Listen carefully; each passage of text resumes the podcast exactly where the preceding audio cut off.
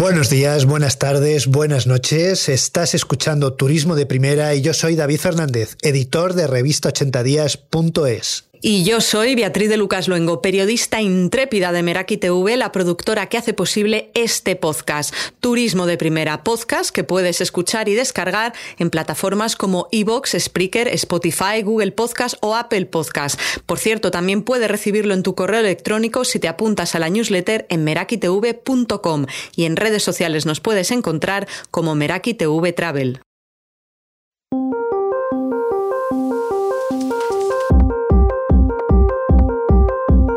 2020, los hoteles de Estados Unidos han perdido 7 de cada 10 huéspedes. En Europa y África ha ocurrido más o menos lo mismo.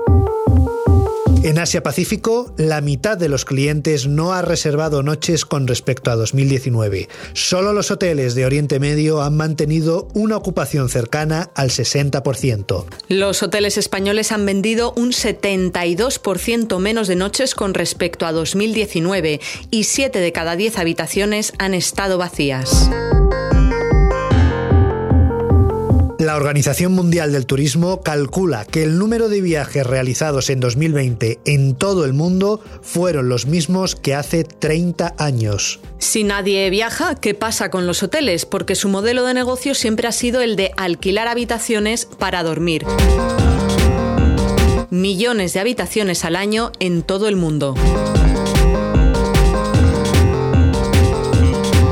Esta semana en Turismo de Primera nos hemos preguntado si puede haber otro modelo de negocio rentable para los hoteles y si lo hay, cuál es y cómo funciona. Hablamos con Roberto Torregrosa, director del MBA in Tourism and Hospitality Management de la Escuela de Negocios Hostelea y director general de Guitart Hotels. Nuestro negocio principal es claro, el nuestro es mm, dar alojamiento. ¿vale? Alojamiento, restauración y salas. Cuando te digo salas, una sala puede ser para convención como para una celebración. Básicamente ese es nuestro nuestro modelo de negocio. Evidentemente luego hay otros ingresos. Ingresos eh, extraordinarios, pero que no son ni mucho menos el core business de, de la explotación hotelera. La explotación hotelera es espacio, vender espacio. Algunos medios de comunicación han venido repitiendo con grandes alaracas que la salvación de los hoteles era alquilar habitaciones por largas temporadas, montar despachos en las habitaciones, hacer rodajes de películas en el hotel.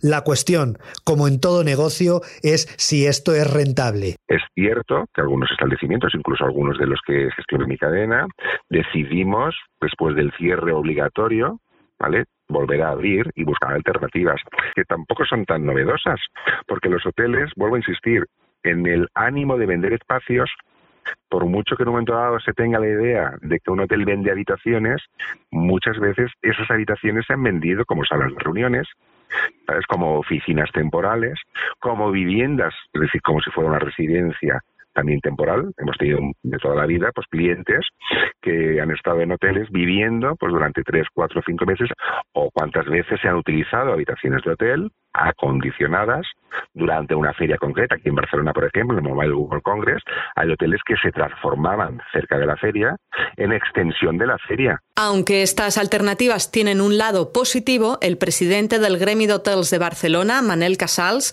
cree que no son más que muletas en las que apoyarse de manera puntual. Realmente es un placer ver cómo los hoteleros, en una situación crítica como la que hemos pasado, son capaces de imaginar qué soluciones pueden encontrar y hacer cosas tan, tan creativas como transformar las habitaciones en despachos por horas, temas de co-living, etcétera, ¿no?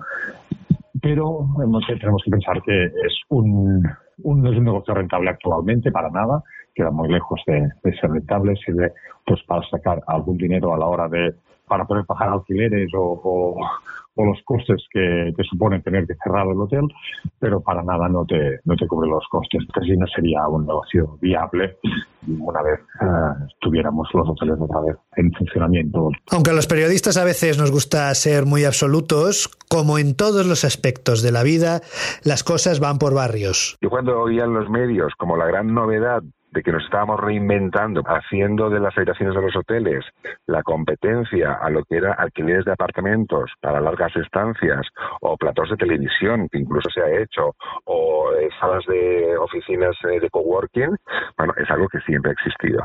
Que nos dediquemos exclusivamente a, eso, bueno, dependerá del establecimiento. Al final estamos en lo de siempre, vendemos espacio. Ojo, matizo, ¿eh? porque aquel que me fue escuchar, en los que nos dedicamos también al vacacional, el vacacional, tenemos experiencias, pero la experiencia pasa por dormir y por comer y pasártelo bien. ¿Vale?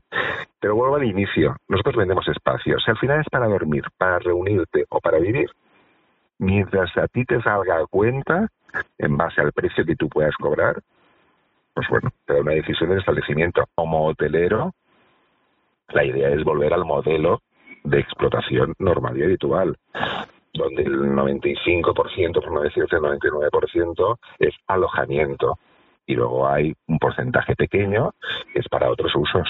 Jorge Marichal, presidente de la Confederación Española de Hoteles y Alojamientos Turísticos, CEAT, es algo más optimista a la hora de valorar los hoteles como espacios para teletrabajadores sin banda ancha en casa. Y desde luego que ahora eh, se abre una oportunidad para que establecimientos con estas características y sobre todo con los mecanismos y medios habilitados para que la gente pueda teletrabajar de una manera cómoda, de una manera ordenada, pues puede ser una oportunidad de negocio. Eh, la conciliación de la vida familiar también es muy importante. Hay gente que, que podrá teletrabajar en casa, pero habrá gente que no lo podrá hacer y desde luego creemos que es una iniciativa importante que esto, que esto pueda cubrir. Esta semana hemos conocido el último informe de Tour, la patronal turística española, que dice que se han perdido 106.000 millones de euros en toda la actividad turística durante 2020. Desde marzo del año pasado, 435.000 trabajadores del turismo están en ERTE y 293.000 han sido despedidos. Roberto Torregrosa, de Hostelea, si como todo parece, la primera parte de 2021 va a ser similar a 2020, ¿cómo van a salir los hoteles de esta? La pregunta es esa, ¿cómo vamos a poder sobrevivir en estas circunstancias? Porque es que evidentemente estamos delante de una pandemia de que nadie sabía ¿vale? lo que era una pandemia. Es decir, a mí cuando oigo manifestaciones, como tú decías al principio, ¿no? Oye, parece ser que el 2021 va a ser el 2020. No, por favor, no. Es que moriremos. Te lo digo ya y no es un sarcasmo moriremos, porque no lo podremos aguantar. Es decir, no se puede aguantar para nada. Los últimos 15 años del turismo español han sido un éxito absoluto, como todo lo que nos venden en España. Y 2020 estaba llamado a ser otro año en el que superar los 80 millones de turistas. Pero la pandemia se interpuso en nuestro camino. A pesar del dinero que el turismo ha hecho en España en los últimos años, ¿por qué el sector hotelero no estaba preparado para afrontar una crisis de esta envergadura? A ver, si hablamos del sector turístico, es cierto que hay algún subsector que sus márgenes son más pequeños, ¿vale? Y el sector hotelero pues bueno, tiene sus márgenes. Tampoco son tan estrechos siempre y cuando eh, nos movamos en una cierta normalidad. Y la normalidad es ocupación y precio, no hay más. Esa es la variable es que es lo que yo explico cuando hablo sobre esta situación en el símil de es que ibas por la carretera y es que detrás de la curva estaba la pared y nos ha cogido con el paso cambiado. Cuando digo con el paso cambiado, es cierto que hay muchos de los oyentes que puedan oír este podcast de que en un momento dado puedan pensar, bueno, es que, oye, es que el sector venía de, unos momentos gloriosos y hemos tenido etapas gloriosas. ¿Y qué, y, qué, ¿Y qué ha sucedido? Bueno, pues que se reinvertían los beneficios en compra de establecimientos, en reforma. No ha habido previsión, es que no tenías previsión de que esto iba a suceder. Entonces nos encontramos con situaciones financieras de tesorería pues muy complejas muy complejas que no te permiten tener pulmón para una embestida como estas. Tour pide ayudas directas, los hoteleros de Barcelona reclaman medidas como las que ha tomado el Ayuntamiento de Madrid, reduciendo determinados impuestos a los hoteles de la capital, y Roberto Torregrosa incide también en este aspecto. Oye, ayudas directas. Lo que no puede ser es que me cobres el IAE, es que lo dice la palabra, que es actividad. ¿Qué actividad he tenido? ¿Qué te voy a pagar en función de una actividad que no he tenido? Y que te puedan flexibilizar en un momento dado los IBIs. Pero es que el sector está más tocado de lo que nos podemos imaginar. Este es el panorama. Este el Tour y otros analistas esperan que hacia el verano de este año la situación empiece a mejorar y se pueda recuperar la actividad. Si el turismo resucita, ¿cómo serán los hoteles después de la pandemia? Nos lo cuenta el director del máster en hotelería de Hostelea. Mira, pues empezando casi por, la, por el inicio de la entrevista, el poder ofrecer mm, servicios que ya estaban, que eran como, como residuales, ¿vale? Pero poderles dar mucha más importancia a ese tipo de servicios más allí del propio alojativo. Dos, es la transformación digital de los negocios y de la forma de comunicarse y de la forma de comercializar. Estamos en una profunda inmersión, transformación de las herramientas digitales que utilizaremos pues, para comunicarnos con nuestros clientes, para mostrar nuestro producto y para comercializarlo. Y después, bueno, el, el concepto de la experiencia, hacia dónde tenemos que ir. Entonces, estamos aprovechando también para poner el acento en, en, en cómo eh, hacer del alojamiento de nuestros clientes experiencias. Insisto muchísimo en separar el vacacional del urbano.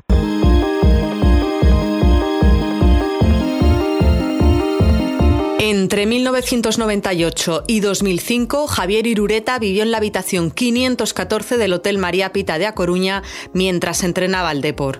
La verdad es que yo no soy nada futbolera, pero me acuerdo porque por entonces lo de vivir en un hotel era algo poco habitual, pero ya era una realidad, para él y para muchas otras personas. Así que los modelos de negocio que ahora nos venden como una novedad absoluta no lo son tanto.